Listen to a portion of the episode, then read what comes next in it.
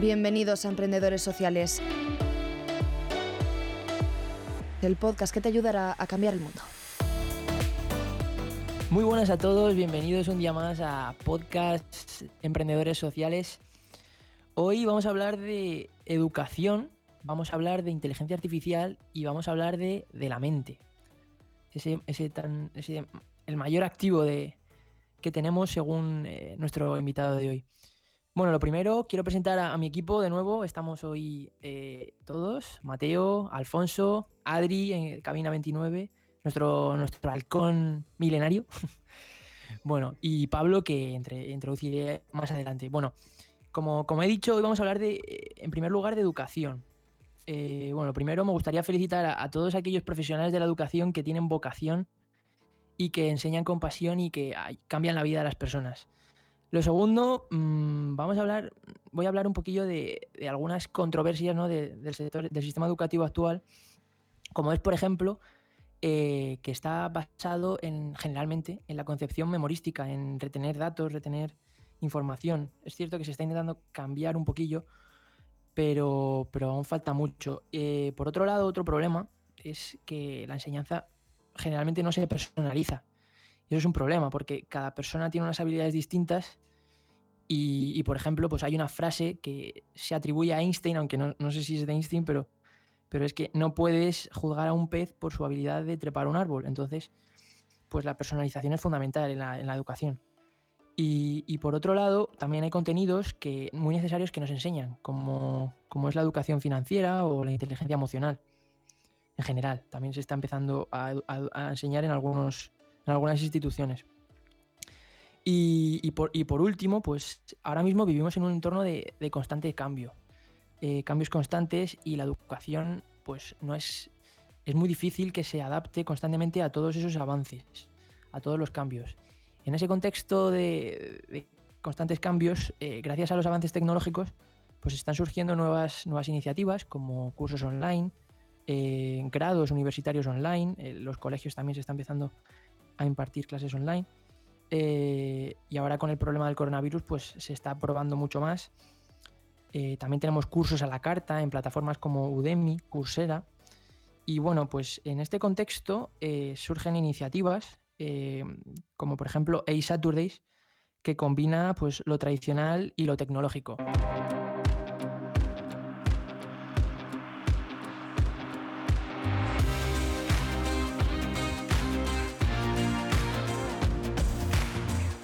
Bueno, hoy estamos con Pablo Castañeda, eh, Global Lead de A Saturdays y fundador de Smart Sapiens. Hoy hablaremos de, todo en lo que estás involucrado, Pablo. Buenos días, Pablo.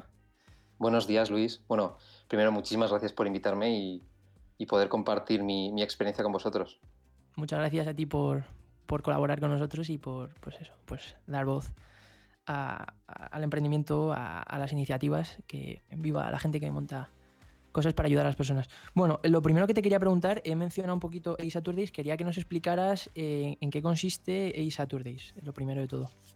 Sí, bueno, primero eh, yo soy Pablo Castañeda, eh, soy un apasionado de la educación y del, del cerebro y, hace dos años más o menos, junto con unos amigos, montamos A Saturdays, ¿no? que es básicamente una iniciativa para aprender inteligencia artificial. Pero A Saturdays que nació como una iniciativa con el objetivo de hacer la educación en inteligencia artificial más accesible a cualquier persona que, tuviera la motivación para estar 14 sábados seguidos programando. ¿no?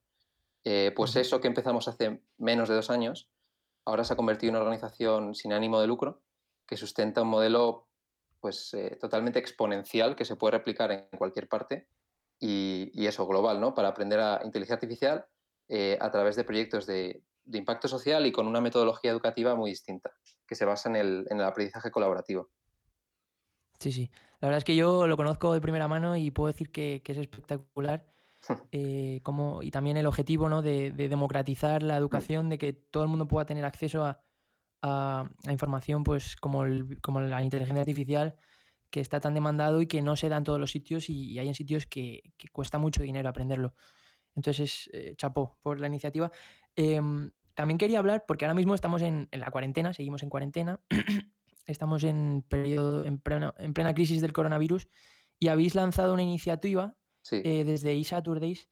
Entonces, te quería preguntar, en primer lugar, ¿cómo puede ayudar la inteligencia artificial eh, ante, ante problemas como el que nos enfrentamos?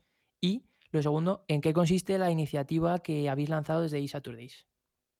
Bueno, nosotros eh, nos, estamos ahora mismo, hay varias ediciones de eSaturdays activas, como puede ser en Asturias o en Madrid, y nos pilló un poco de sorpresa, creo que como a prácticamente todo el mundo entero, y los mm. primeros días no sabíamos muy bien cómo reaccionar ante, ante esta crisis, porque sabíamos que íbamos a tener que mover el curso a algo online, eh, pero no sabíamos de qué manera podíamos eh, involucrarnos. Em, de hecho, tampoco éramos capaces de predecir cuándo iba a acabar esto ni cuándo iba a volver a la normalidad, ¿no?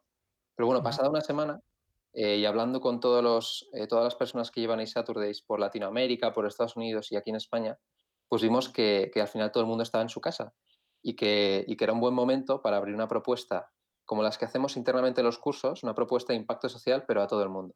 Entonces abrimos un, un challenge eh, en el que ponemos recursos nuestros para, para un premio eh, y, lo que hacemos es buscar el, proyecto más innovador eh, contra el coronavirus, ya sea pues, a nivel de, gestiones gubernamentales o, respiradores o cualquier necesidad que tenga el, mundo ahora mismo.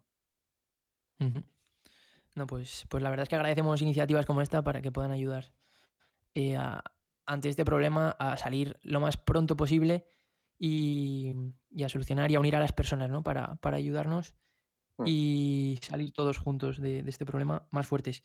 Vale, por otro lado, también eh, vamos a hablar de, de, la mente, de neurotecnología.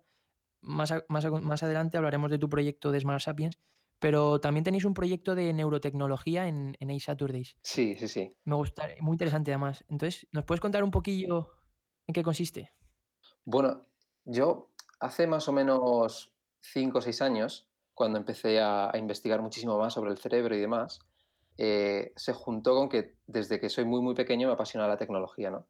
Entonces, eh, la sinergia era obvia, la tecnología y el cerebro, ¿no? Entonces empecé a investigar, pues, eh, qué existía en este sentido, qué era la neurotecnología, qué iniciativas hay, qué empresas existen, cómo está el campo, ¿no? Y, bueno, pues me empecé a empapar y a seguir las principales empresas a nivel mundial. Entonces, bueno, coincidió cuando llevábamos ya un año en A Saturdays que, bueno, hay una empresa en, en España, se llama BitBrain, y, y, ya venía hablando con, la CEO que se llama María López. Eh, si me está escuchando, un, abrazo. Eh, entonces pensé, bueno, si nosotros estamos siendo capaces, después de toda esta experiencia, de hacer accesible la inteligencia artificial, ¿no? eliminar esas primeras barreras de aprendizaje a prácticamente cualquier persona, ¿por qué no hacemos lo mismo con la neurotecnología? Y aquí me venía muy, muy de cerca, porque yo había intentado aprender sobre neurotecnología eh, y no había prácticamente recursos, no hay ningún curso online. No es, eh, tú te vas a Coursera y hay muchísimo conocimiento, pero en neurotecnología no hay nada, ¿no? Entonces eh, pensamos, ¿por qué no hacemos el primer curso en neurotecnología abierto al mundo, ¿no? Eh, hasta ahora todos los cursos habían sido cursos de laboratorio, de universidad, pero no había nada eh, abierto en este sentido. Eh, y también un poco con el objetivo de poner a España en el mapa en neurotecnología, que BitBrain lo, lo estaba haciendo ya, lleva 10 años, es una spin-off de la Universidad de Zaragoza, eh, y queríamos hacer lo mismo en Madrid y en todas partes. Entonces al final eh, hablamos con ellos eh, y empezamos y arrancamos una colaboración para, para, hacer el primer curso de neurotecnología y contamos con, con su material, con, con estos cascos que habréis visto por, por Instagram, que lo que hace es medir la actividad eléctrica del cerebro. Entonces, de la misma manera que en A-Saturdays organizamos un itinerario para aprender sobre Machine Learning, eh, también organizamos un itinerario para aprender sobre, sobre neurociencia, sobre neurotecnología, eh, cómo hacer experimentos y, y, cómo hacer proyectos eh, utilizando este, este material. Y ahora mismo el objetivo que tenemos es mover una silla de ruedas con el pensamiento. ¡Wow! Y eso Qué que, bueno, Pablo que parece muy. parece una cosa lejana, pero no lo es tanto. Ya lo hizo uno de los cofundadores de BitBrain hace ya muchísimos años. Y hoy en día con estos medios, digamos que es más accesible, no más fácil, pero sí más accesible. Eh, entonces, sí, bueno, ya, ya os enseñaremos qué tal avanza. Sí, sí, con muchas ganas de, conocer avances, Pablo. Y además, bueno, por una parte, aparte de Saturdays, tenemos otro, otro proyecto, que es un proyecto personal tuyo, que se llama Smart Sapiens, ¿no? Y es, eh, mm. bueno, una, página web en la que también hablas mucho sobre cerebro, sobre neurociencia y compartes información. Entonces, quería preguntarte qué es, en qué consiste Smart Sapiens, eh, cómo surge y cuál es el objetivo, es decir, eh, qué valor aporta a, la sociedad. Hmm. Bueno, yo siempre he sido una persona muy preocupada por la salud y también bastante curiosa. Eh, supongo que es algo que me viene de casa, de la educación que he recibido. Em, pero bueno, la verdad es que como, como cualquier persona, pues eh, poco a poco sentía que, que, el sistema en el que estaba mataba mi creatividad realmente. Y, bueno, pues fue a través de un libro que me recomendó un profesor, siempre cuento lo mismo, eh, que se llamaba Incógnito, Las vidas secretas del cerebro, y este libro habla sobre el subconsciente. ¿no? Em, es un muy, muy buen libro para empezar en neurociencias. Si alguien quiere, empezar, se lo recomiendo. Em, y bueno, ahí empecé a descubrir que, que, que, no todo depende de la calidad de, pues, de, un título, de nuestro sueldo, de nuestro físico, incluso de nuestras carteras financieras. Eh, creo que hay, hay, algo más importante que eso y, y, es la razón por la que hemos llegado hasta donde estamos hoy en día. ¿no? Entonces, bueno, poco a poco fui investigando más y más. Eh, y, bueno, pues la gente más cercana a mí, con la que compartía bastante conocimiento y mi experiencia en este sentido, me decía, oye, ¿por qué no hablas más de esto? Y bueno, pues fue con ese pequeño círculo cercano eh, con el que empecé a compartir más y dije, bueno, pues me voy a abrir un blog. Así no te lo cuento solo a ti, sino que tú se lo puedes pasar a tu madre, a tu tío, etcétera, etcétera, ¿no? Eh, y abrí una web eh, que llamé Smart Sapiens con el objetivo de divulgar conocimiento sobre el, sobre el cerebro. ¿no? y cómo el cerebro y el conocimiento que tenemos sobre ello va a cambiar nuestra forma de vivir totalmente, ¿no? Em, y eso es básicamente. Qué bueno, qué bueno. Qué bueno, Pablo, me encanta. Primero, nada, agradecerte que estés aquí. Y porque, a ver, yo personalmente también soy bastante curioso y me gusta todo el tema del cerebro y tal. Y nada, agradecerte que estés aquí y, agradecer tu, iniciativa de Smart Sapiens y darte también la enhorabuena por, por mi parte. Eh, en tu página web, Smart Sapiens, afirmas que la salud comienza en la mente y hablas de, cinco pilares básicos. Si nos los pudieras explicar brevemente. Sí, claro, es que yo estaba muy. Eh, cuando creé la web, pensé, hay mucha gente hablando sobre todo tipo de cosas, hay muchos blogs con muchísima información eh, y en el campo del cerebro, o en general en el campo de la ciencia, hay eh, mucha gente que habla para su padre y para su madre. Es decir, te encuentras blogs súper sencillos con el típico post de las cinco recetas o cinco consejos para no sé qué. Pero también te encontrabas posts de neurocientíficos que estaban hablando para su propio gremio y que hay un, hay un nicho en el medio que, que, no está cubierto ¿no? y que, que realmente es una divulgación eh, más accesible a todos, pero a la vez rigurosa. ¿no? Entonces, quise crear Smart Sapiens teniendo en cuenta eso. Y, es muy importante tener en cuenta que, que, cuando tú te especializas mucho en algo, te conviertes en algo más rígido a la vez. Eh, y eso hace que no puedas llegar a mucha gente. Entonces busqué un modelo integral que integrase eh, el cerebro como, como emblema del blog, pero que tuviese en cuenta una visión 360, ¿no? Em, entonces, bueno, pues investigué sobre muchísimas piezas del cerebro, así decirlo, y observé que de alguna manera había cinco pilares eh, básicos basados en nuestro pasado evolutivo y en la evidencia científica que tenemos hoy en día. De hecho, de ahí el nombre de Smart Sapiens. Smart, eh, cómo, cómo, estamos evolucionando nosotros y cómo miramos hacia el futuro y cómo podemos sacar más potencial de nuestro cerebro. Y Sapiens, que hace referencia al pasado evolutivo que ya tenemos y que es algo eh, intrínseco a nosotros totalmente. ¿no? Ah, qué bueno. Entonces, con, este objetivo de sacar el potencial que tenemos todos, vi que tanto el movimiento como el sueño, como el estrés, la atención y la nutrición eran los cinco pilares, digamos, eran como las cinco patas de la misma mesa. Qué bueno, qué bueno. Qué bueno, Pablo. Y quería preguntarte respecto, bueno, nos has recomendado antes un, libro, ¿no? Y entonces también en Smart Sapiens habla sobre los beneficios de leer y de un concepto muy, muy interesante que es la lectura activa. Entonces, quería preguntarte, eh, bueno, si os podría explicar brevemente eh, cuáles son los beneficios de leer para la mente y en qué consiste este concepto tan, tan interesante. Al final, o sea, creo que la gente muchas veces coge un libro y empieza a leer sin tener eh, nada más en cuenta, ¿no? Entonces, cuando tú coges un libro y, lees de esa manera, te pierdes gran parte de la experiencia, realmente. Eh, yo cuando, cuando, digamos, sería un poco como mi consejo personal, cuando leo un libro, lo hago con la mentalidad de que se lo tengo que explicar inmediatamente a alguien después de leerlo, ¿no? Entonces, es como que tú, tú cambias el chip completamente y tu forma de leer no es la misma. Prestas atención de otra manera, ¿no? Eh, y luego, por otro lado, cuando entiendes un poco más sobre eh, psicología del aprendizaje, te das cuenta de que eh, hay mucha gente que dice que orientar la educación hacia la adquisición de conocimientos que ya no es importante, ¿no? Porque todo está a nuestro alcance en Internet. Pero también se dice que lo importante es aprender a resolver problemas, ser crítico, ser creativo. Entonces, nada de esto tiene sentido desde mi punto de vista, ¿no? O sea, al final, los conocimientos son significativos cuando están bien conectados y, cuando están organizados alrededor de ideas y, hay una comprensión de, un todo, por así decirlo. Eh, entonces, cuando tú coges un libro y lo enfocas simplemente a la adquisición de conocimientos, eh, está bien, ¿no? O sea, es lo que se, se, suele decir de, tú puedes entender lo que estás leyendo, pero no estás entendiendo nada realmente, ¿no? Entonces, la lectura tiene que hacerse en base a una serie de ideas y un contexto, y ese contexto lo creas tú. Y por eso me refería al, concepto este de lectura activa, ¿no? O sea, al, fin y al cabo es como que tú te estás peleando con, el, libro, estás eh, activamente leyendo, apuntas, subrayas, eh, pones ideas, eh, digamos que de alguna manera luchas contra lo que tú ya sabes y este tipo de cosas. Y eso es lo que crea un contexto que hace que la retentiva y la lectura sea, sea digamos, óptima, por así decirlo. Buah, me encanta. Eh, antes has hablado que el estrés es uno de los, de los cinco pilares básicos. Eh, me gustaría que si nos pudieras decir qué consecuencias puede tener eh, para nuestra salud una mala gestión del estrés y qué recomendaciones en cuanto a alimentación y hábitos de vida saludables nos podrías dar consejos para gestionar ese estrés de manera óptima. Hmm.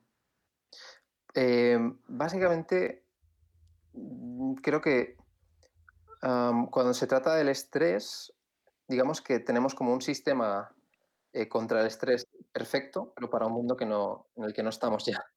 Entonces, teniendo en cuenta eso y viendo que, el estrés se, expresa de forma fisiológica, pero que al final eh, proviene de una, de una, percepción totalmente personal y subjetiva, eh, muchas veces llevamos el estrés y lo magnificamos, por así decirlo. ¿no?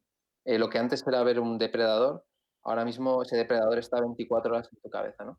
Entonces, claro, ante este contexto, hace tiempo pensé, joder, eh, ¿qué podemos hacer nosotros para gestionar este estrés? Hay muchas, muchas herramientas, eh, pero una de las que me parecía más importantes creo que es la, alimentación.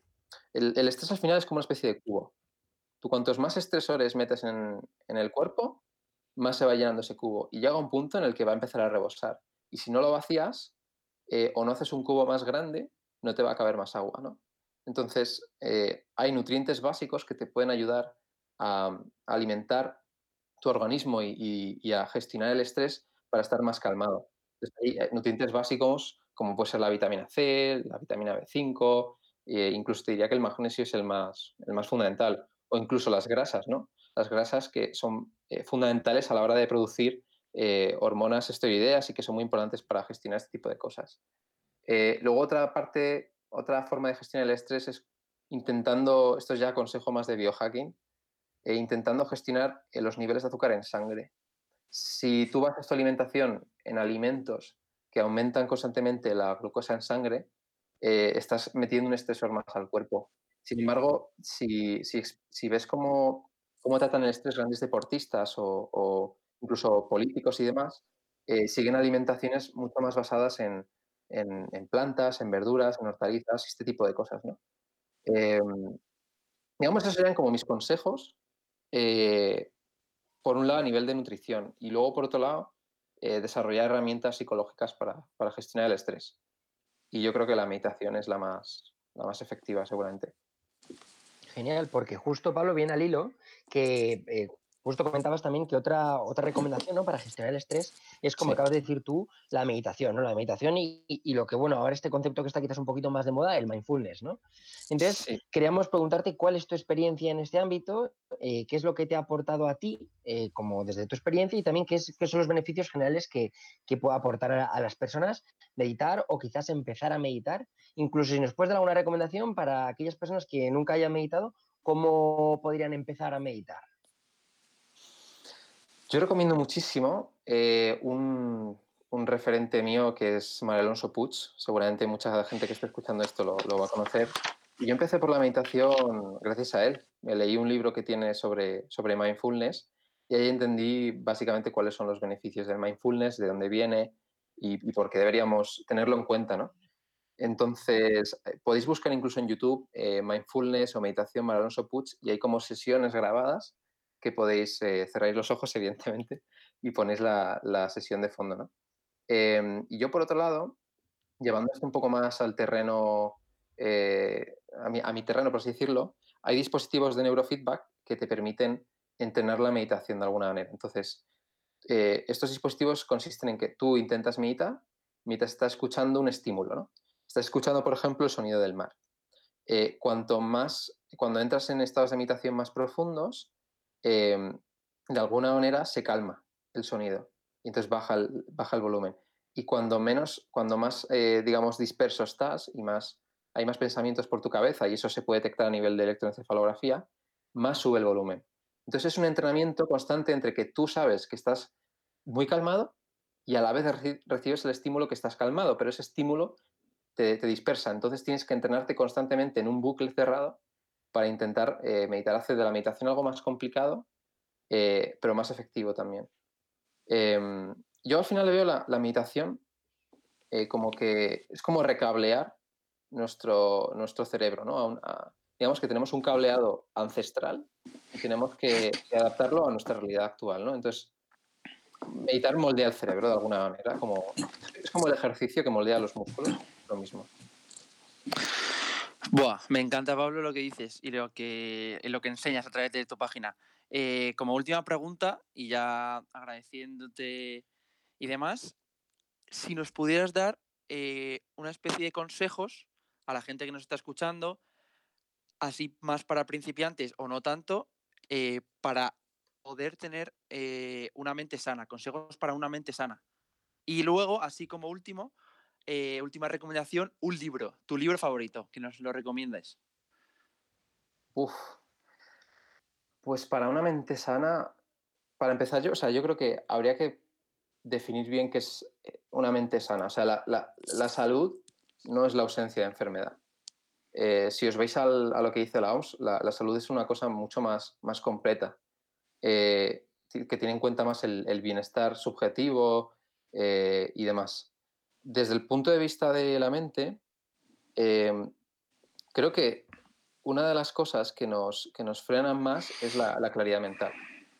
Cuando no tenemos en cuenta cómo el movimiento afecta a nuestro cerebro, incluso cómo el estrés nos desgasta, eh, por qué la nutrición es tan importante, incluso por qué el sueño es, como, es como una navaja suiza ¿no? para nuestra salud. Si no tenemos en cuenta estos pilares básicos, incluso podríamos incluir alguno más, como es la socialización y la conexión con las personas, eh, creo que es muy difícil realmente tener claridad eh, mental. Y creo, para mí la salud se basa mucho, se basa mucho en eso, ¿no? En, la claridad que tenemos. Entonces yo a la gente le diría que, que se mueva, que medite para gestionar el estrés, eh, que sea capaz de gestionar su tiempo para gestionar su atención, ¿no? Porque al final donde pones la atención es donde estás creando tu realidad. También que gestionen bien su nutrición, que basen su alimentación más en lo que comen sus abuelos, en lo que comían sus abuelos que en lo que comemos hoy en día, y que vean su salud, eh, o sea, que vean el sueño como, como, uno de los grandes pilares, ¿no? O sea, al final, eh, hace poco justo sacaba un artículo y, una, una, muy buena forma de hacerle dar cuenta a la gente de que el sueño es muy importante es como que el, beneficio potencial que muchas veces intentamos conseguir trabajando más, siendo más productivos, etcétera, etcétera, incluso distrayéndonos más, porque mucha gente por la noche no está trabajando. Hmm. Eh, no, no compensa los perjuicios de restarnos sueño. Entonces, tener en cuenta estas cinco patas para mí es fundamental para, para tener una mente sana. Fenomenal, pues. Respondiendo a lo pues del libro, Sí, se me ha olvidado. Eh, justo en Smart Sapiens tengo un apartado que he llamado la biblioteca y, bueno, pues eh, como muchas personas me decían, eh, oye Pablo, yo quiero empezar a aprender sobre el cerebro porque soy, soy profesor o, yo quiero empezar a aprender el cerebro porque soy entrenador personal, ¿no? Entonces, como cada uno quería un poco lo suyo, pensé, bueno, pues voy a estructurar eh, lo que creo que son los libros con, ideas únicas, que no, no refritos de otras ideas, y los voy a poner en un apartado. Entonces, si os vais al, a la web de Smart Sapiens, en la biblioteca podéis encontrar algunos libros. Pero bueno, a mí el que más me, el que me hizo empezar con todo esto es Incógnito. Así que yo recomendaría Incógnito. incógnito.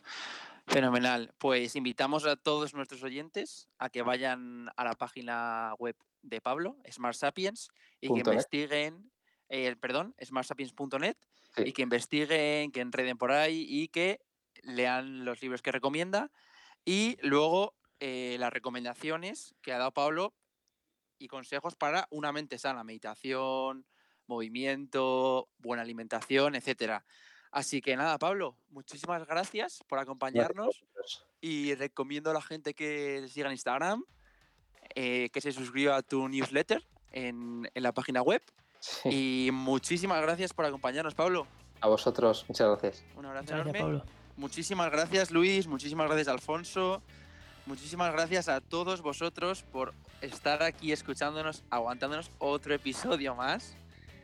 Y, por favor, hacer caso a los consejos de Pablo.